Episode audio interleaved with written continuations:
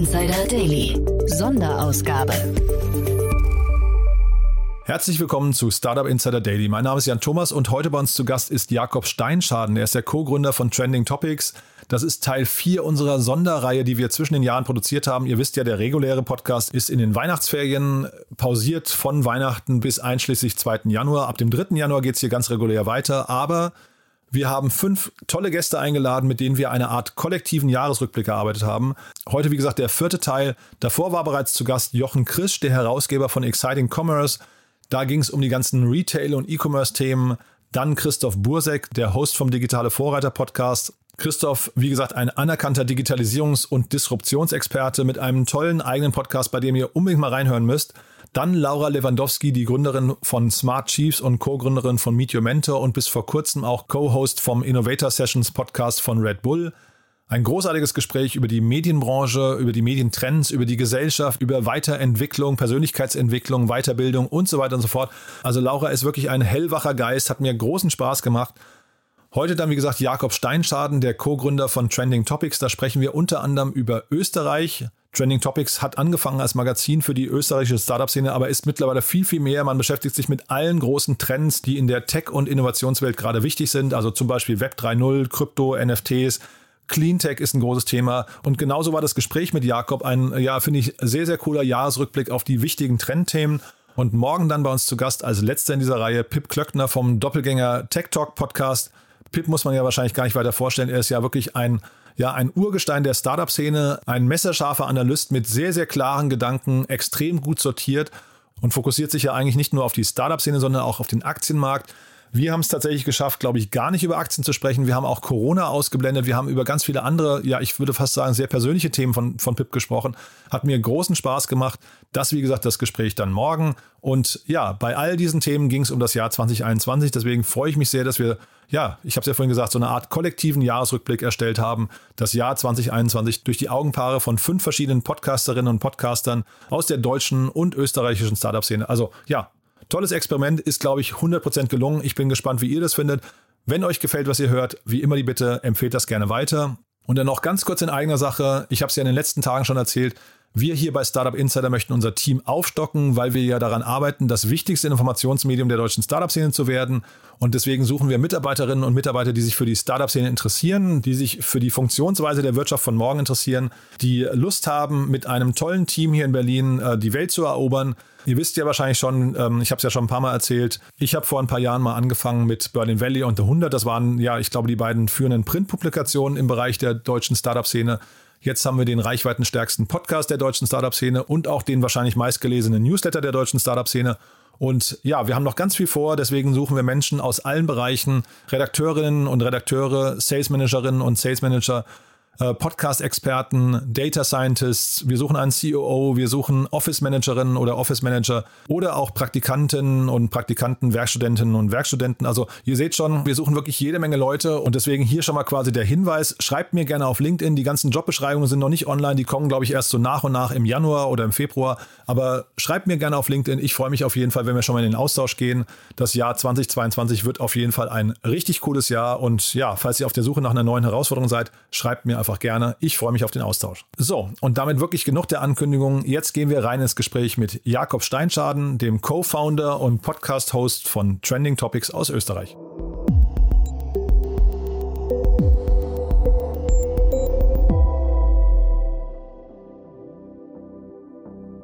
Jetzt zu Gast Jakob Steinschaden, Host vom Trending Topics Podcast.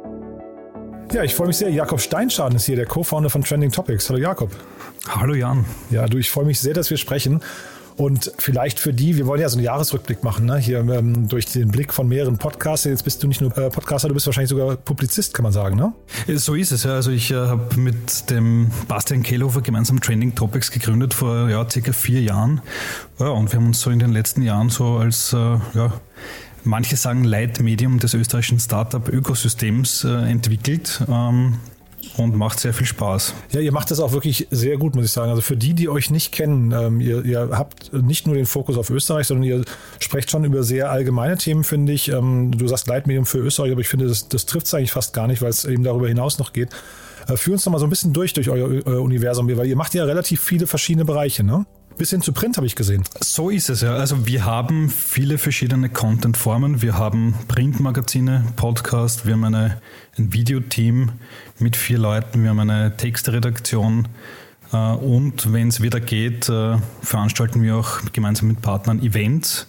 Und äh, du hast es schon richtig gesagt, also wir haben schon das Kernthema Startups, also daher kommt das, das ist so in unserer DNA drinnen. Ähm, aber wir haben darum herum eigentlich einen breiteren Fokus. Also auf der einen Seite schauen wir gerne äh, nach Europa, was sich in ganz Europa tut. Sicher auch Silicon Valley interessant oder auch mal China, aber äh, europäische Unicorns und alles, was damit zu tun hat, das interessiert uns sehr stark.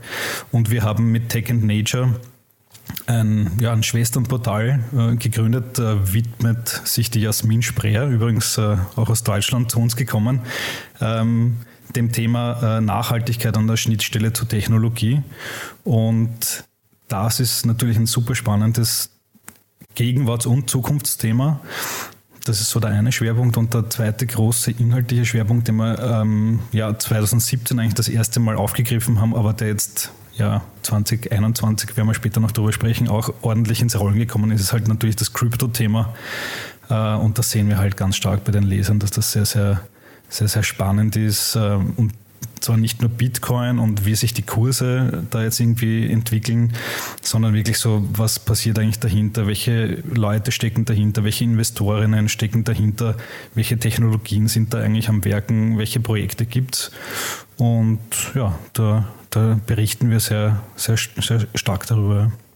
Mhm. Jetzt hast du gerade die europäischen Unicorns angesprochen, aber jetzt ist ja für Österreich, ich glaube seit diesem Jahr, ne, ist es ja ein Novum, jetzt könnt ihr ja auch über heimische äh, Unicorns äh, sprechen. Ne? Absolut, also das wurde in Österreich natürlich stark bejubelt. Bitpanda, Go Student, das sind die zwei Firmen, die 2021 Unicorn-Status erreicht haben.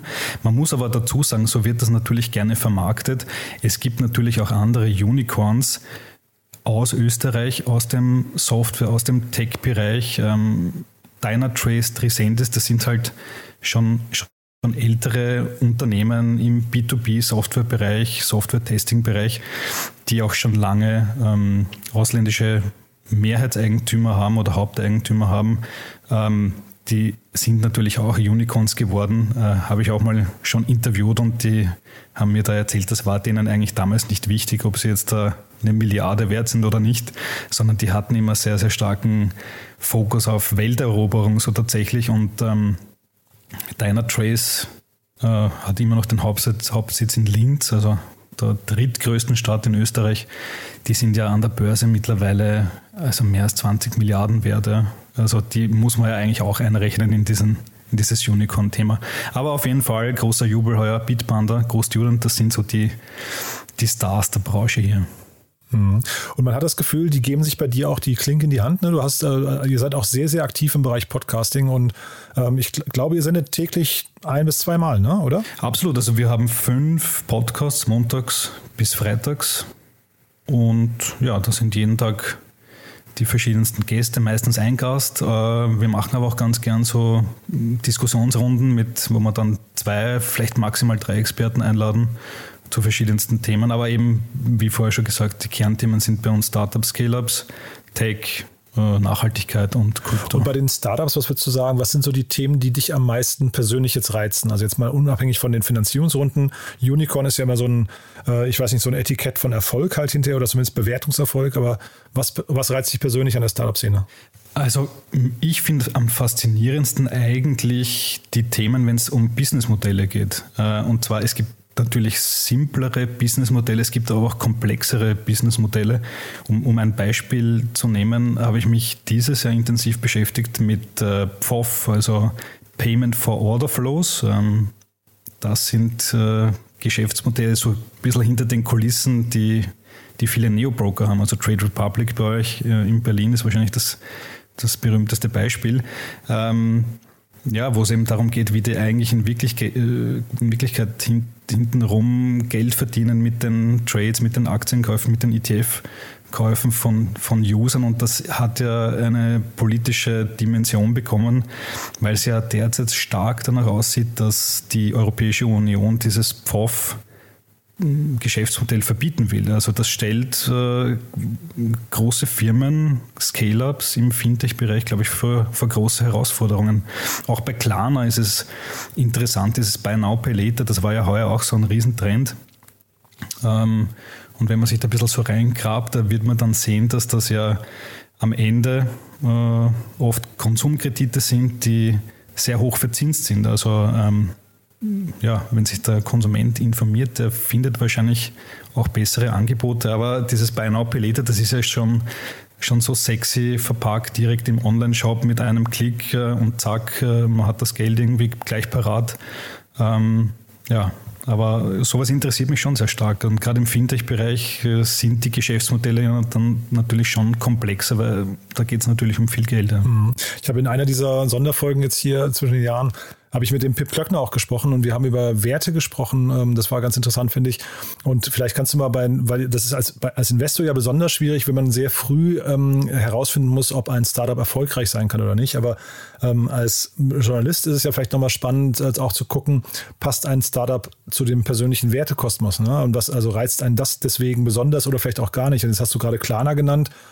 Und Klarna, ich will die jetzt nicht in irgendeine Ecke stellen, aber es ist natürlich ein ja, so ein bisschen, ähm, also teure Kredite zu verkaufen, ist natürlich ein bisschen ein fragwürdiges Modell auch zum Teil. Ne? Ähm, wie, wie gehst du da vor? Naja, also je größer eine Firma wird und je mehr User sie hat, egal ob es jetzt im B2C oder im B2B-Bereich ist, äh, desto relevanter werden die Produkte, die Geschäftsmodelle, weil die betreffen einfach viele, viele Leute. Und desto interessanter ist es dann auch am Ende äh, für, für Journalisten wie uns, glaube ich, sich da eingehend damit zu beschäftigen. Ähm, wenn ein, ein Startup irgendwie ganz neu ist und das Geschäftsmodell gibt es irgendwie nur am Papier, ähm, dann ist das natürlich auch interessant, aber äh, wie wir alle wissen, bei Startups kann sich das im Monatsrhythmus irgendwie ändern, wie die versuchen, Geld zu verdienen. Äh, aber wenn, wenn so eine Firma da wirklich mal äh, richtig Gas gibt am Markt und hunderttausende Millionen Kunden hat, Milliardenumsätze vielleicht macht, da ist es dann schon sehr, sehr relevant, wie das Geschäftsmodell funktioniert. Und ich meine, in der ganz großen Dimension sieht man das ja auch bei, bei Facebook oder, oder Google, wo halt diese Advertising-Geschäftsmodelle am Ende die, die hohe Politik jahrelang beschäftigt und da gibt es äh, Prozesse und Klagen und weiß Gott was, bis hin zu äh, der großen Frage, ob das unsere Demokratien schädigt. Ja? Und das geht zurück auf, äh, wie ein Geschäftsmodell funktioniert. Und wenn du jetzt, ähm, vielleicht kannst du gleich nochmal einen Blick auf die Investorenlandschaft in Österreich werfen, aber vielleicht vorher nochmal einen Schritt zu ähm, den vielleicht upcoming Unicorns. Gibt es denn da welche, auf die man nochmal den Blick richten sollte, wo du sagst, die könnten, weiß nicht, innerhalb der nächsten ein, zwei Jahre noch so richtig durchstarten? Da gibt es auf jeden Fall welche. Also es gibt, äh, ich will jetzt gar keins rausgreifen, aber ich würde mal sagen, es gibt sicher so fünf bis zehn äh, Sunicorns, glaube ich, sagt man mittlerweile, die definitiv äh, das Potenzial haben, da aus Wien, aus Österreich heraus diesen Unicorn-Status zu erreichen. Ähm, ja, wie gesagt, ich will da gar keins rausgreifen, aber es, es ist von bis, ja. Also es ist von, von, von aufstrebenden B2C-Marken, die so wirklich über den Supermarkt gehen, bis hin zu Deep Tech im Hintergrund. Man weiß noch gar nicht, äh, welche Geschäftspartner die eigentlich noch so haben. Aber ich glaube, 2022 wird man also ich lege mich jetzt einfach mal fest, ich sage, wir sehen in Österreich mindestens fünf neue Unicorns. Ach wow, krass. Ja, das, das ist eine Hausnummer, ja. Also das wäre eine Verzweieinhalbfachung nochmal. Das ist ja schon wirklich viel. Ähm, das hat viel damit zu tun und das war einer der Punkte, hatten wir uns im Vorfeld ausgetauscht. Wir erleben ja eine irre Geldschwemme gerade bei, bei Gründern. Ne? Also die Investoren überschlagen sich, ähm, betrifft jetzt auch, glaube ich, die Unicorns, über die wir gerade gesprochen haben bei euch äh, internationales Geld fließt in die Ökosysteme. Ähm, vielleicht kannst du da mal deinen Blick drauf, drauf äh, lenken. Ist das ähm, A bei euch auch so, ähm, würdest du sagen? Und B, ist das ähm, gesund und, und hält das auch an? Was meinst du? Ja, absolut. Also mit dem Thema haben wir uns natürlich 2021 sehr, sehr intensiv beschäftigt und ich glaube, da kommen jetzt natürlich äh, mehrere Faktoren zusammen. Auf der einen Seite klar, ähm, Inflation ist da. Ähm, die Family Offices, die, die LPs, die VCs, die haben natürlich den großen Druck, äh, sich alternative Investments zu suchen und da ist halt Startup, Scale-up ein ja, Bereich, der entsprechende, entsprechenden Growth verspricht. Das heißt, da ist schon mal irgendwie so der Druck da, dieses Geld, was jetzt da ja auch in in den letzten ja, fast zwei Jahren da von den Zentralbanken ja in rauen Mengen gedruckt wurde. Äh, das will ja auch irgendwie ausgegeben werden. Und was natürlich auch dazu kommt, ist, dass die großen US-OBCs, die haben ja kurz vor der Krise haben viele, viele ganz große Fonds äh, geraced und die haben einfach Gefallen an Europa gefunden, weil in Europa gibt es mittlerweile vom Reifegrad her sehr, sehr, sehr gute Unternehmen, die man zu noch ganz okayen Valuations auch investieren kann. Also im, ja, im, im, Silicon Valley sind die Valuations noch viel höher und die, die VCs, die kriegen halt in Europa halt äh, noch, noch die, eigentlich die besseren Deals, muss man sagen. Und, und diese vielen Gründe zusammengenommen, die haben einfach dafür gesorgt, dass 2021 einfach durch die Decke gegangen ist. Also ich glaube, den neuesten Reports zufolge, ich glaube, äh, mehr als 100 Milliarden Euro sind in diesen Sektor investiert worden, fast 100 neue Unicorns in Europa. Und selbstverständlich, und du hast es gerade in deiner Frage angesprochen, muss man sich natürlich die Frage stellen, also diese 100 Unicorns, sind das auch alle äh, Firmen, die dann auch halten, was sie versprechen. Da werden wir, glaube ich, in den nächsten zwei, drei Jahren auch mehrere äh, Negativmeldungen hören, wenn da mal was in sich zusammenkracht. Ähm, ich will jetzt auch wieder keine Namen rauspicken, aber ich meine, es gibt ja auch Firmen, die haben noch keinen einzigen Passagier von A nach B geflogen und äh, gehen an die Börse und nehmen sehr, sehr große Summen auf. Also die müssen wirklich noch beweisen, dass ihre Geschäftsmodelle, ihre Technologien auch wirklich funktionieren, äh, abseits von den, von den Marketingmeldungen und von den schönen Bildern, die da gezeichnet werden. Ja, da hat sich auch die Börse, glaube ich, insgesamt nochmal verändert. Ne? Also früher ist man wahrscheinlich an die Börse gegangen, wenn das Geschäftsmodell schon funktioniert hat. Und dann hat, kamen irgendwann die Amazons dieser Welt oder Delivery Heroes, die vielleicht dann äh, die Zukunft versprechen und jetzt ist äh, aber vielleicht schon aber eben ein Modell hatten, was zumindest erkennen lässt, dass die Zukunft äh, kommen wird. Ne? Und jetzt äh, sind wir vielleicht schon fast hier im Bereich der großen Wetten. Ne? Absolut. Also ich meine, die Börse wird ja mittlerweile, wie du richtig sagst, es wird ja mittlerweile als Instrument zum Fundraising gesehen und nicht als, ähm, ja, ich äh, setze mir jetzt mal noch äh, zum Abschluss die Krone auf. Ähm, und das ist natürlich schon einerseits sehr, sehr interessant. Das heißt, auch wir, sage ich jetzt mal so als Retail oder potenzielle Retail-Investoren haben dann auch die Möglichkeit, da zu investieren und an einem potenziellen Wachstum mitzupartizipieren. Auf der anderen Seite ist es natürlich auch ein großes Risiko. Also wenn da mal ein paar Firmen zusammenkrachen und dann Hunderte, vielleicht Tausende Kleinanleger zu Schaden kommen, dann ja, dann, dann wird es äh, ja, schwieriger, was, was den Bereich Ja, hat viel mit dem Selbstverständnis der Börse zu tun. Ne? Ist das ein Ort für Crowdfunding, Crowdinvesting oder ist es quasi ein Ort, wo man zumindest sicher weiß, dass das Geld nicht ähm, wie bei, einem, bei einer Stock Option oder sowas irgendwann äh, komplett verloren sein kann. Ne? Also das, das wird, glaube ich, interessant. Und vielleicht, ich hatte vorhin schon kurz angesprochen, eure lokalen Investoren, gibt es denn da welche, die man hervorheben kann, äh, sollte? Also ich, ein Name, über den ich immer wieder stolper bei euch, ist, glaube ich, Hansi Hansmann heißt der, ne, wenn ich es richtig weiß, ja. Ähm, Absolut. Also wen man unbedingt kennen muss in Österreich, äh, auf der einen Seite eben Hansi Hansmann, das ist wirklich der super Business Angel dieses Landes. Also der ist nahezu in jedem großen Startup investiert, äh, vor allem auch die, die dann große Exits machen.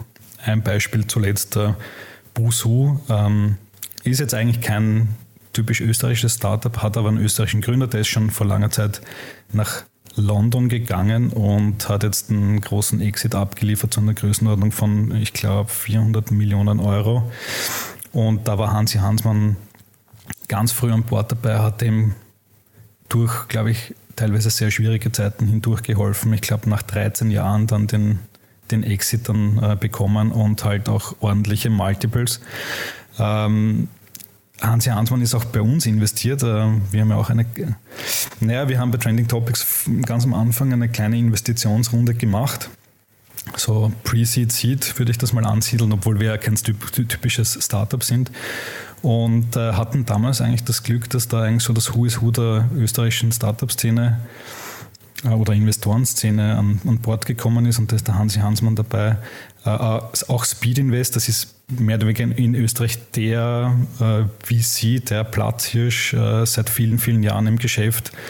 Und die sind ja mittlerweile europaweit tätig und ähm, ja, wenn man sich die Rankings anschaut, die sind da immer vorne dabei, recht stark im Fintech-Bereich engagiert und die sind auch äh, und natürlich bei den zwei Unicorns investiert, bei Bitband und bei GoStudent. Mhm. Also die zwei sollte man auf jeden Fall kennen. Und ich glaube, AWS ist noch ein sehr, sehr aktiver ne, bei euch, oder? Ja, AWS, das ist quasi die, die, die staatliche För mhm. Förderstelle. Also das wie der HTGF, also bei uns, oder? Service. Ähm, ist das, wäre das ein falscher Vergleich? Ja, also. Oder ist es eine Bank? Ist jetzt sicher nicht eins zu eins das gleiche, aber. Ah, ist, ist eine, eine Förderbank. Okay, aber noch ein Fonds, okay. Genau, aber also ein Fonds gibt es auch, ja. Also es, es, ist beides, ja. Also die haben verschiedene Programme und äh, ein, ein Fonds ist es und auch. Ja. Du hattest mir jetzt im Vorfeld so ein paar äh, Themen noch rübergerufen, die dir in diesem Jahr aufgefallen sind und ähm, weil wir jetzt schon gerade in der Börse sind. Du hast die Wall Street Bets ja als ein Thema genannt, das dir aufgefallen ist. Ich glaube wahrscheinlich, weil es so einzigartig und, und äh, was her hervorhebenswert einfach ist, ne? Na, absolut. Ja. Also das hat mich sehr, sehr fasziniert, ähm, wie, wie das so durch die Decke gegangen ist, so irgendwie so ausgehend von diesem berühmt-berüchtigten Reddit-Forum, die einfach mal gezeigt haben, wie so eine eher mal unter Anführungszeichen so ein, Schwarm, so ein Schwarm einfach mal äh, die Wall Street auf den Kopf stellen kann und so Finanzinvestoren irgendwie an den Kahn fahren können. Ähm, die ja, Schattenseite des Ganzen ist ja dann natürlich auch, dass das, das ging ja dann irgendwie so Hand in Hand auch mit dieser äh, Trading-App Robinhood und ich glaube, da haben sich auch viele, viele Leute, die da versucht haben mitzumachen, die Finger verbrannt, Geld verloren. Aber das war, finde ich, so wirklich so der Kickoff auch für Europa, dass sich die Neo-Broker richtig bestärkt fühlten, ähm, dass das wirklich für die breite Masse spannend ist, investieren zu können am Smartphone mit einigen wenigen Klicks. Und dann sind ja auch die großen Finanzierungsrunden eigentlich äh, sofort gekommen. Also Bitpanda, Trade Republic, Scale, äh, Scalable Capital äh, und so weiter Bugs aus den Niederlanden. Die haben ja gerade heuer da viel, viel abgeräumt, eben weil Investoren sich natürlich wünschen, in ja, den USA gibt es Robin Hood und vielleicht noch einige andere, aber die wollen halt ein, Europäen, ein europäisches äh, Neobroker, Dekakorn wahrscheinlich am liebsten aufbauen. Ja, äh, fand, fand, fand ich wirklich sehr, sehr spannend und finde ich jetzt auch journalistisch sehr, sehr, äh, ja, sehr wichtig eigentlich. Ne? Also das hängt ja stark mit diesem Financial Literacy-Thema zusammen. Und gerade in, in Europa und auch in Deutschland und Österreich, da sind die, die, die Leute glaube ich, schon sehr irgendwie aktienfaul oder auch sehr skeptisch gegenüber dem Aktienmarkt. Äh, die wenigsten wissen wahrscheinlich, was wirklich ein ETF ist. Und ich glaube, da kann man journalist, journalistisch noch sehr, sehr viel machen. Also ähm, viel erklären, Hintergründe mal äh, aufzeigen, wie das alles funktioniert. Und das führt mich eben das, auf das zurück, was ich vorher gesagt habe. Also diese, diese Geschäftsmodelle der Fintechs, die ähm, haben ja viel damit zu tun, wie das alles funktioniert. Und das muss man oder sollte man mal zumindest so ja, am Rande mal sich äh, reingezogen haben, bevor man zu so einer Trading-App greift und mal irgendwo hinklickt. Weil oft ist es ja auch so, auch bei Kryptos, also man kauft ja dann nicht äh, in vielen Fällen nicht Bitcoin oder so, sondern ein, ein Finanzprodukt, ein Derivat, wo ja eine ganze Wertschöpfungskette dahinter liegt. Ja, man hat vielleicht, und das ist ein gutes Beispiel, finde ich, man hat, ich glaube, in diesem Jahr, also jetzt hier reden wir ja so ein bisschen über die Demokratisierung auch von der ganzen Börse, ne? von, dem, von, dem, von den ganzen Zugängen. Ähm, man hat vielleicht so das Gefühl gehabt dieses Jahr, dass in sehr vielen Bereichen die ja, ich weiß nicht, Machtverhältnisse, die Kontinentalplatten fast sich verschieben. Ne? Das ist ein anderes Thema, was du ähm, mir rübergerufen hast, das war ja das Thema Automobilindustrie und das ist eigentlich genau das Gleiche. Da hätte man ja niemals gedacht, dass eine äh, Automobilindustrie, die äh, über Jahre hinweg etabliert ist, also die, die, die, ähm, ich sag mal, Bestandsplayer, dass die plötzlich so durch den Ring geführt werden, ähm, durch die Manege geführt werden ähm, und vorgeführt werden von irgendwelchen, ja, ich will sie jetzt nicht mehr Startup nennen, dazu ist Tesla ähm, zu alt, ja, aber ähm, mit diesen quasi neuen Challenger, wenn man so möchte, ne? Ja, absolut. Also da äh tut es mir immer ein wenig weh, so nach Deutschland zu blicken, weil das ist ja am Ende doch die, die Automobilnation eigentlich auch für viele Österreicher. Also auf österreichischen Straßen sind natürlich äh, die, die deutschen Autos omnipräsent und wahrscheinlich die Marktführer noch. Ähm, aber dass Tesla da irgendwie Anfang des Jahres plötzlich so viel, also mehr wert ist als die nächsten zehn Automobilfirmen zusammen, das ist ja schon mal spannend. Aber wenn dann eine Firma wie Rivian an die Börse geht und die haben heuer also ich weiß es jetzt nicht auswendig, aber es sind nicht Tausende, sondern es sind Hunderte Autos. Genau, 1200 wollten sie, glaube ich, machen dieses Jahr, ne? haben sie nicht geschafft, ja. ja. Genau, und ich glaube, es ist ein bisschen genau. mehr als die genau. Hälfte geworden und die sind dann 100 Milliarden an der Börse wert. Ähm, dann ist das schon sehr, sehr faszinierend. Ja. Und natürlich müssen die beweisen, dass sie das wert sind, aber ich meine, die haben Amazon im Hintergrund, die haben Amazon als Großkunden, Amazon als Investor. Ähm, ich glaube, da geht schon was.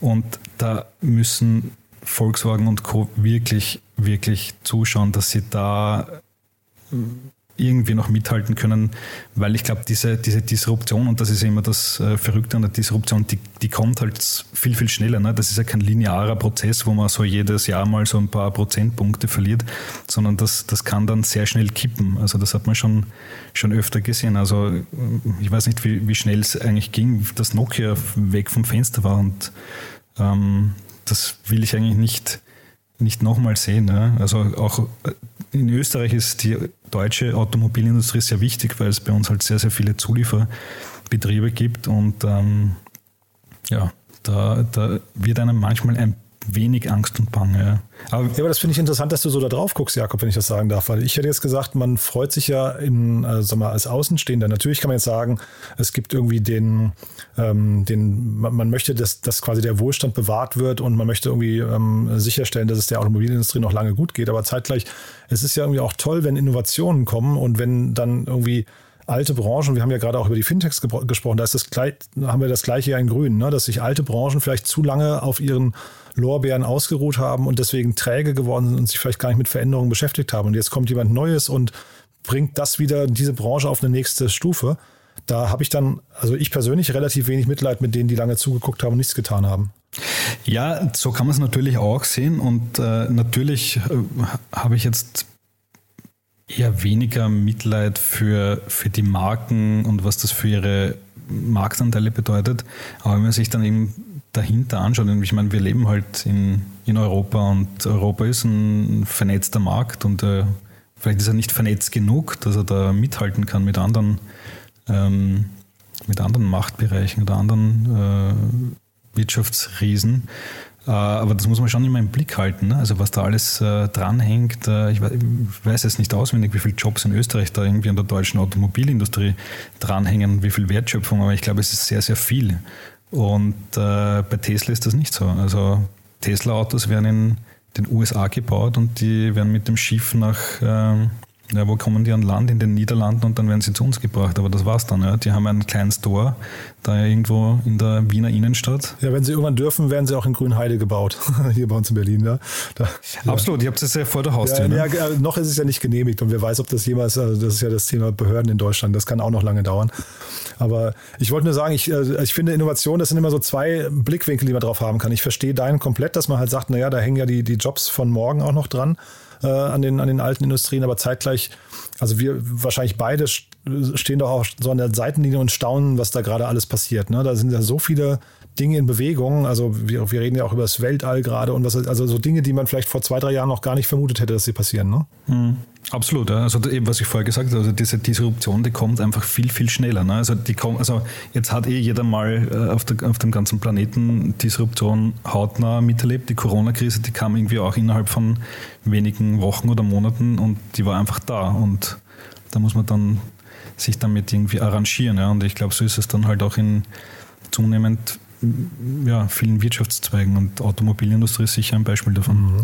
Und du hattest mir auch ähm, äh, im Vorfeld gesagt, dass dich der, sag mal, der, dieser äh, Crackdown hast du es, glaube ich, genannt. Ne? In China hat dich äh, ziemlich fasziniert oder, oder ich weiß nicht, ob beängstigt ist wahrscheinlich an der Stelle das falsche Wort, ne? aber wahrscheinlich irgendwie ein bisschen beunruhigt vielleicht. Ja, das fand ich auch sehr, sehr spannend. Also ich ja, würde mal sagen, also wenn man sich so 2019, Anfang 2020 äh, irgendwie so die die Tech-Landschaft dieses Planeten angeschaut hat, da würde man möglicherweise zum Eindruck gelangen können, dass nachdem die Silicon Valley-Riesen kommen, dass jetzt nachher die chinesischen Tech-Konzerne kommen, Tencent, Alibaba und wie sie alle heißen. Und die kommen auch nach Europa und die investieren und die bauen hier ihre Brands auf.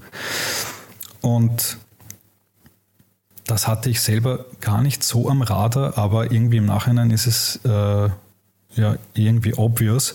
Aber dem, dem Xi Jinping, dem ja, Präsidenten auf Lebenszeit, glaube ich mittlerweile, dem hat das gar nicht geschmeckt, dass da neben ihm quasi Privatleute, Unternehmer da irgendwie auch mächtig werden. Und der hat das in wenigen Monaten einfach zurechtgestutzt. Also mhm. der hat angefangen, ich glaube, bei genau im Fintech-Bereich war das natürlich. Mhm. Ähm, ist dann weitergegangen zu Alibaba. Der Jack Ma ist von der Bühne verschwunden. Also das ist mehr, mehr, mehr oder weniger der, der Elon Musk Chinas, wenn man so will, oder der Jeff Bezos Chinas, der ist von der Bildfläche verschwunden. Und dann ist er einfach durch die, durch die verschiedenen Branchen durchgegangen. E-Commerce, EduTech äh, und so weiter und so fort. Und ähm, Gaming, richtig. Und ähm, da hat keiner aufgemuckt. Da haben alle gesagt, ja, ja, werden wir machen, werden wir umsetzen. Mhm. Da gab es keine Widerrede. Und, Jetzt gerade ähm, vor ein paar Tagen kamen die, glaube ich, die, diese Statuten oder Regularien für die, für die Online-Videos. Das ist auch nochmal heiß, ne? Ähm, absolut, ja. ja. ja. Irre.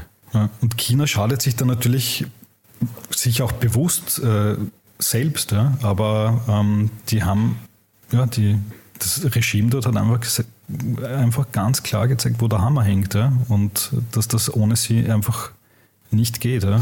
Und äh, also da vielleicht mal ganz kurz nochmal die Brücke zu Europa. Ähm, das hatte ich auch mit dem Pip Klöckner mal besprochen. Wie siehst du denn Europa in diesem ganzen Kosmos? Ne? Wenn wir jetzt sagen, wir haben auf der einen Seite die USA, da, da passieren gerade große Dinge und wir haben ja gerade über ähm, über Wall Street Bets und, und Elon Musk schon gesprochen. Jetzt haben wir China und jetzt ist Europa irgendwie in der Mitte und findet sich da so gerade, ähm, äh, weiß nicht, versucht, versucht sehr einheitlich aufzutreten. Siehst du, siehst du da sehr optimistisch drauf oder, oder ist das eher so skeptisch? Also mittlerweile tatsächlich optimistisch, muss ich sagen. Vor ein, zwei Jahren hätte ich das nicht gesagt, aber ich glaube 2021 ist wirklich äh, vielleicht werden wir das mal als Wendejahr sehen für Europa.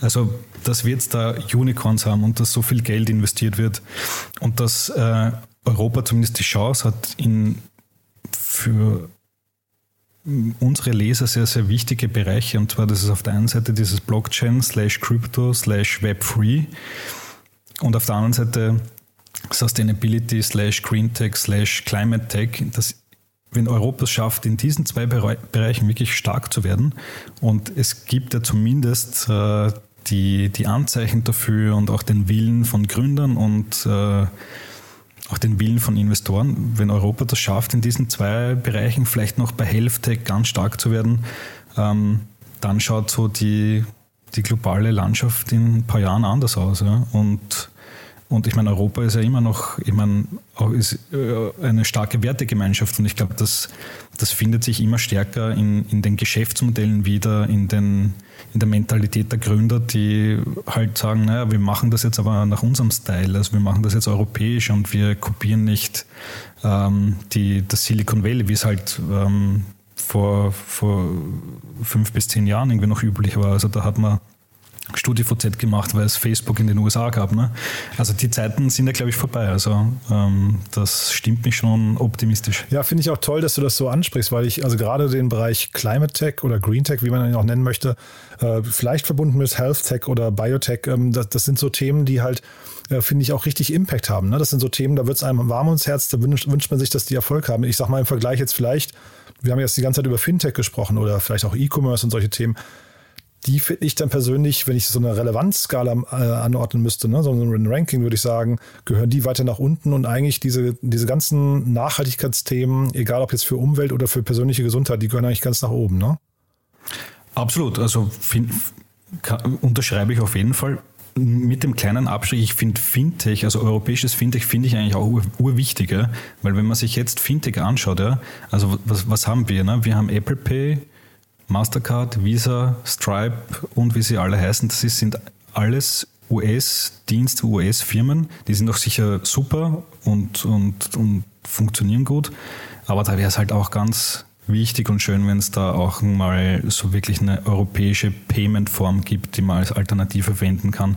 Auch Stichwort Datenautonomie. Ne? Also haben, ich weiß jetzt nicht, ob Gaia äh, Cloud jemals ein Thema sein wird, was wirklich sich, ob es überhaupt jemals beendet. Oh, das wird schwer. Ja, genau. Ne? Aber, aber das sind wahrscheinlich alles so Themen, wo, da hast du schon recht. Wenn man, wenn man so da drauf guckt, muss man wahrscheinlich gucken, was sind infrastrukturell wichtige Themen, die man eigentlich auch in Europa als Gegenentwurf nochmal braucht. Ne?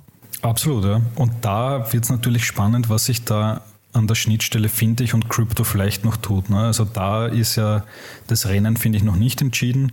Klar gibt es äh, Coinbase äh, und so weiter, aber gerade wenn es um Payment geht und alles, was da dran hängt, äh, Lending und so weiter, da ist, glaube ich, das Rennen noch nicht entschieden. Und da kann Europa sicher noch äh, gut was rausholen. Ah, das hätte ich jetzt zum Beispiel gar nicht vermutet. Ich hätte jetzt gedacht, ähm, und dann lass uns vielleicht zum Abschluss jetzt noch darüber noch mal ein bisschen sprechen, weil Krypto, Web 3 und so weiter, ich hätte gesagt, das sind alles Themen, die tatsächlich eigentlich äh, international bestimmt werden, wo, wo wir hier eher so am, am Rande zugucken.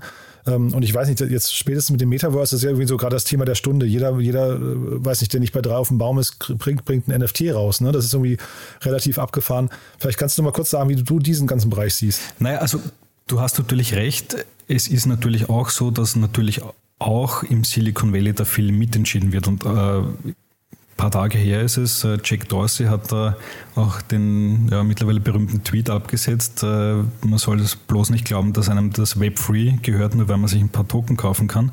Und, und, und selbstverständlich äh, sind die großen Silicon Valley Investoren und Andreessen Horowitz und äh, Peter Thiel und wie sie alle heißen, die sitzen natürlich auf dem Thema stark drauf und haben massiv investiert.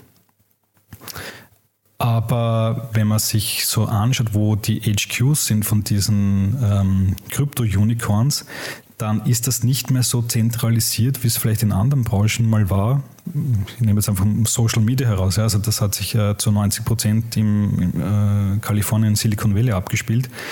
Äh, und jetzt sieht man halt schon, dass ähm, da die Welt ein bisschen flacher geworden ist. Klar gibt es viele äh, Krypto-Firmen, große Kryptofirmen, Coinbase, Kraken und wie sie alle heißen, die im Silicon Valley sitzen. Aber es gibt halt auch viele andere große, die in London sitzen, vielleicht in Paris sitzen, äh, auch in Wien sitzen, äh, vielleicht auch mal in Berlin sitzen. Ähm, auch recht wichtige Krypto- Smart Contracts, Netzwerke, Polkadot, Ethereum sind schon sehr europäisch geprägt. Ähm, Finde ich schon sehr spannend. Und geht dir das auch so? Ich habe so das Gefühl, man fängt jetzt gerade nochmal komplett neu an zu lernen. Da beginnt eine ganz neue Welt plötzlich, die mit einer rasanten Geschwindigkeit auf uns einprasselt, mit unglaublich vielen verschiedenen neuen, auch ähm, infrastruktur infrastrukturellen Fachbegriffen oder, oder Logiken, die man eigentlich verstehen müsste. Ne? Äh, fällt dir das leicht? Na, absolut nicht. Also gerade wenn man jetzt wieder über den Kryptobereich spricht, ähm, ich finde, es ist sehr, sehr komplex zu verstehen und diese Komplexität wird, finde ich, leider manchmal auch ein bisschen missbraucht. Also es werden eigentlich Dinge wie ähm, Zinsen und Kredit, da werden einfach Wörter und Konstruktionen drumherum, drumherum erfunden, irgendwelche Marketingbegriffe, dass man es ja nicht versteht, beziehungsweise es hat natürlich, glaube ich, auch einen Zweck, vor allem, dass die Regulatoren das nicht auf dem ersten Blick verstehen und dann äh, mal anklopfen und fragen, wo die Banklizenz äh, dafür zu finden ist. Ähm, aber so für den Endnutzer ist das alles noch nicht wirklich freundlich. Ja? Also auch die Interfaces von vielen, vielen äh, dieser Angebote. Also da muss man wirklich sich mal Stunden damit beschäftigen, um das überhaupt verwenden zu können.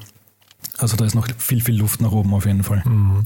Und dieses ganze Metaverse und, ähm, weiß nicht, virtuelle Grundstücke kaufen im Decentraland und äh, NFT-Kollektionen von Nike, Turnschuhen und so weiter, sind das Dinge, denen du gedanklich folgen kannst? Ja, eigentlich schon. Also ich habe jetzt schon viel oder viele, einige Interviews gemacht eben zum Thema Metaverse und ich kriege immer eine andere Antwort. Ich frage halt immer so, wie stellst du dir das Metaverse vor? Und ähm, die Meinungen gehen sehr, sehr auseinander.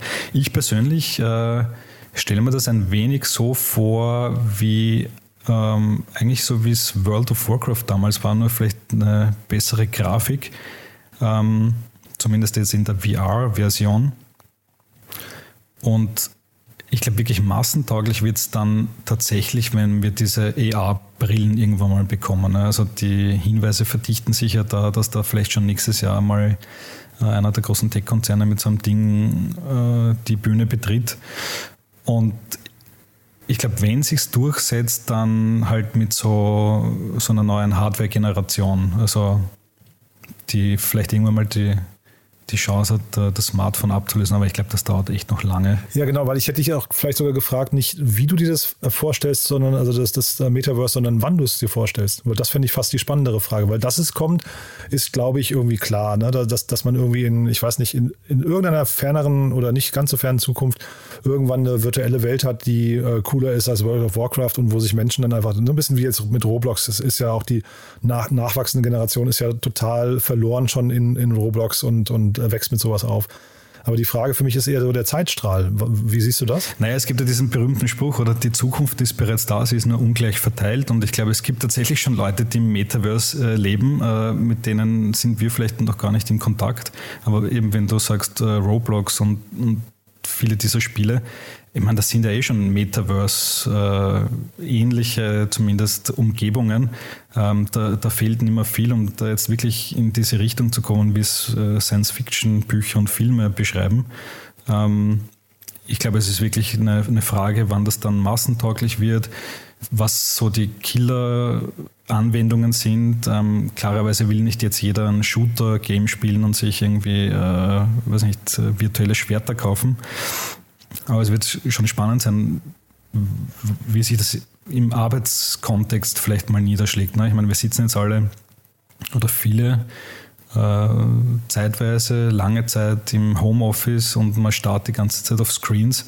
Äh, muss ja nicht immer sein. Ne? Also man kann ja für ein virtuelles Meeting sich vielleicht auch mal mit so einer ER, VR-Brille sich mal einloggen, um, um ein bisschen mehr Social ähm, Feeling zu bekommen.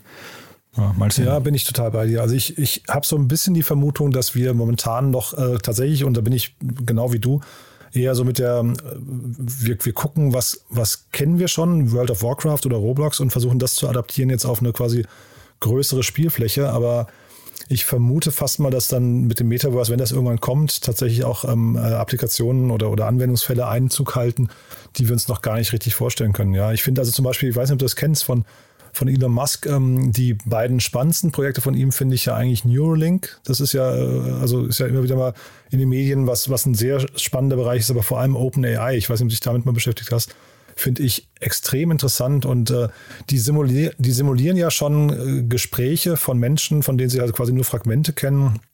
Gab ein super ähm, Video neulich, wo du dich mit Albert Einstein unterhalten konntest oder mit, mit ähm, Tom Hanks oder sowas, ja und die dann quasi, die, die, die uh, OpenAI dann quasi ähm, so antwortet, wie Tom Hanks antworten würde. Und sich dann vorzustellen, dass du dich einfach im Metaverse mit einem virtuellen Tom Hanks auf einen Kaffee triffst. Weißt du, so, solche Sachen, das kann ich mir schon vorstellen, dass das vielleicht irgendwie äh, ganz andere Cases hat hinterher, als sich nur mit, mit anderen Menschen zu treffen, sondern dass das wirklich noch virtueller wird, als man sich vielleicht das äh, vorstellen kann. Mhm, absolut, ja. ja, das stimmt. Ja. Also man kann auch einen, irgendwie so einen Vergleich ziehen. Also man stelle sich vor, man ist jetzt im Jahr, sagen wir 2004 oder so, Facebook fängt jetzt da gerade äh, an, YouTube fängt gerade an, äh, aber im Jahr 2004 haben wir auf jeden Fall mal alle äh, schon mal zumindest gesehen, ein Computerspiel mit 3D-Umgebung. Also sprich 2004 konnte man sich eigentlich das Metaverse, so wie wir es jetzt vorher ein bisschen diskutiert haben, schon sehr gut vorstellen. Was man sich, glaube ich, 2004 überhaupt nicht vorstellen konnte, ist, dass man im Jahr 2021 mit dem Smartphone stundenlang TikTok-Videos anschaut. Ähm, und ich glaube, so wird es auch dann mit neuen Technologien sein. Also man kann sich einfach heute noch nicht vorstellen, was, was da mal sein wird und mit was für einem auch Blödsinn man sich dann, dann beschäftigen wird. Ja. Ja. Aber man wird sicher viel Content konsumieren, ist gut für uns. Ist gut für uns, genau, ja. Und es, es, bleibt ja, also ich, ich bin ja, wie gesagt, wenn, wenn sich die Welt weiterdreht, das finde ich ja erstmal spannend. Es ist nur schön, wenn wir dann anfangen können, da die richtigen Stellschrauben zu stellen und zum Beispiel Cleantech äh, äh, oder so dann irgendwie auch den richtigen Stellenwert bekommen. Ähm, Hast du so eine Prediction für 2022, wo du sagst, das wird, wird äh, ein großes Thema, auf das du dich schon freust? Puh, gute Frage. Ich, ich hoffe, dass wir endlich die Pandemie in den Griff kriegen und dass es dann wieder echte Events gibt und dass ich äh, zum Beispiel mal wieder nach Berlin kommen kann auf einfache Art und Weise und dass wir mal auf einen Café gehen können. Ich glaube, so einfache, einfache Dinge wünsche ich mir einfach. Ja. Und dass es in Europa äh, besser gehen wird und dass diese diese Tech-Welle eine, eine nachhaltige wird und dass das nicht ein Ausnahmejahr war und dann die Blase in sich zusammenstürzt. Aber die Befürchtung hast du nicht, oder? Ich, ich, glaube, man hat ja so das Gefühl, das war jetzt eben so ein Booster tatsächlich im wahrsten Sinne des Wortes für die, für die Digitalisierung, der vielleicht auch Dinge, die einfach zu lange ähm, auf sich haben warten lassen, einfach dann auch realisiert hat. Also wenn man, wenn man jetzt in der ganzen Pandemie was Gutes sehen wollte, dann wäre es, glaube ich, das, oder? Ja, glaube ich auch. Also ich glaube glaub nicht, dass es jetzt eine, eine, Bar, eine Blase ist. Das ist. Dafür ist viel zu viel Substanz da. Ich glaube schon, dass es den einen oder anderen Dämpfer gibt bei der einen oder anderen Firma. Da gibt es vielleicht den einen oder anderen Skandal mal. Ähm, aber so insgesamt, ja klar, ich meine, jetzt äh, haben wir ja wirklich alle kapiert, dass diese Digitalisierung äh, ja, längerfristig da, da, ist und nicht nur ähm, mal ein Zoom-Call und den braucht man nächstes Jahr nicht mehr, sondern. Super. Du dann vielleicht Werbung in eigener Sache, wenn du magst, ähm, wenn man sich mit euch beschäftigen wollte. Was sollte man sich denn vielleicht anhören oder anschauen? Naja, also auf jeden Fall äh, unbedingt jeden Tag auf trainingtopics.eu kommen, ähm, unsere Podcasts hören auf allen gängigen Podcast-Plattformen verfügbar. Ähm, unser Videoteam macht auch coole Videos, also unsere Channels äh, sich mal durchklicken. Uh, unser Newsletter abonnieren ähm, und wenn man in Österreich ist, weil in Deutschland sind wir mit unseren Printmagazinen noch nicht. Jedenfalls am 29. Dezember, da erscheint unser nächstes äh, Printmagazin, ist der Jahresausblick auf 2022 und das Besondere an dem Ding ist, es ist äh, das erste NFT-Cover Österreichs. Äh, haben wir gemeinsam gemacht mit einem Künstler und das Cover wird versteigert und die ETHs, die da eingenommen werden, kommen einem, also werden für einen karitativen Zweck äh, verwendet. Genau. Und hoffentlich 2022 machen wir dann auch mal ein Printmagazin in Deutschland, wer weiß. Super. Jakob, hat mir großen Spaß gemacht. Vielen, vielen Dank und dann drücke ich die Daumen fürs nächste Jahr, für eure, auch für euer, euer NFT-Cover. Das finde ich ein, cooles Projekt, muss ich sagen. Behalte ich im Blick. Und dann freue ich mich, wenn wir ja in Kontakt bleiben und vielleicht dann irgendwann nochmal so einen Jahresrückblick machen. Ne? Absolut, Jan, hat mir auch super Spaß gemacht. Äh, ist für mich tatsächlich äh, seit vielen Jahren das erste Mal, dass ich mal auf der anderen Seite sitze. Äh, Haha, cool. Hat mir echt Spaß gemacht und ich ja, wünsche euch natürlich alles Gute. Ich bin natürlich treuer Newsletter-Leser. Ich lese das jeden Tag, was ihr aussendet. Super. Cool, dann vielen, vielen Dank und einen guten Rutsch wünsche ich dir. Ja? Dir auch. Bis bald. Ciao. Startup Insider Daily der tägliche Nachrichtenpodcast der deutschen Startup-Szene. So, das war Jakob Steinschaden, der Co-Gründer und Podcast-Host von Trending Topics aus Österreich. Ich fand es ein tolles Gespräch. Äh, schaut euch Trending Topics auf jeden Fall mal an. Ist eine tolle Plattform. Und äh, auch der Podcast, wie gesagt, sehr, sehr hörenswert. Kommt in einer hohen Taktung. Und es gibt auch, wie gerade schon gehört, noch einige Subformate, zum Beispiel zum Thema Cleantech. Also es lohnt sich auf jeden Fall, sich Trending Topics mal genauer anzugucken. Kurz noch der Hinweis auf morgen. Da, wie gesagt, bei uns zu Gast Pip Klöckner vom Doppelgänger Tech Talk Podcast. Der wahrscheinlich wichtigste Podcast. Ich glaube, Pip ist der Mensch, den ich am meisten gehört habe in diesem Jahr. Einfach weil ich jede Folge vom Doppelgänger Podcast äh, gehört habe und äh, ja, wirklich lieben gelernt habe. Falls ihr den nicht kennen solltet, was ich mir eigentlich nicht vorstellen kann, unbedingt abonnieren oder einfach morgen als Amüs Göll zum Kennenlernen Pip Klöckner hier einfach mal zuhören. Es ist ein tolles Gespräch geworden, sehr nachdenklich, sehr analytisch, sehr durchdacht. Also hat mir großen Spaß gemacht und das Themenspektrum war wirklich exzellent. Also, das wie gesagt morgen. Ansonsten die anderen Folgen hatte ich ja schon gesagt. Jochen Krisch war bei uns zu Gast, der Herausgeber von Exciting Commerce. Christoph Bursek, der Host vom Digitale Vorreiter Podcast und Laura Lewandowski, die Gründerin von Smart Chiefs, Co-Gründerin von Meet Your Mentor und bis vor kurzem eben Co-Host vom Innovator Sessions Podcast von Red Bull. Auch das ein tolles Gespräch, kann ich euch alle nur wärmstens empfehlen. Ein toller kollektiver Jahresrückblick 2021. Und nochmal ganz kurz zur Erinnerung in eigener Sache. Ich habe es ja gesagt, wir suchen tolle Mitarbeiterinnen und Mitarbeiter. Falls ihr jemanden kennt, von dem ihr denkt, er oder sie passt zu uns und kann unser Team intellektuell, fachlich und vor allem persönlich bereichern, dann freuen wir uns auf jeden Fall über Initiativbewerbungen. Schreibt mir einfach auf LinkedIn, ich freue mich auf die Gespräche oder haltet einfach Ausschau auf die Jobbeschreibung, die so nach und nach, glaube ich, im Januar und Februar auf unserer Webseite www.startupinsider.de online gehen. Und damit sind wir durch für heute. Vielen Dank und ja, ich sage hoffentlich bis morgen, wenn wir Pip Klöckner begrüßen. Falls nicht, euch schon mal einen guten Rutsch ins neue Jahr. Kommt gut rein, bleibt gesund und ich freue mich, wenn wir uns dann ganz regulär wieder hören am 3.1. mit den Nachrichten. Bis dahin, alles Gute. Ciao, ciao.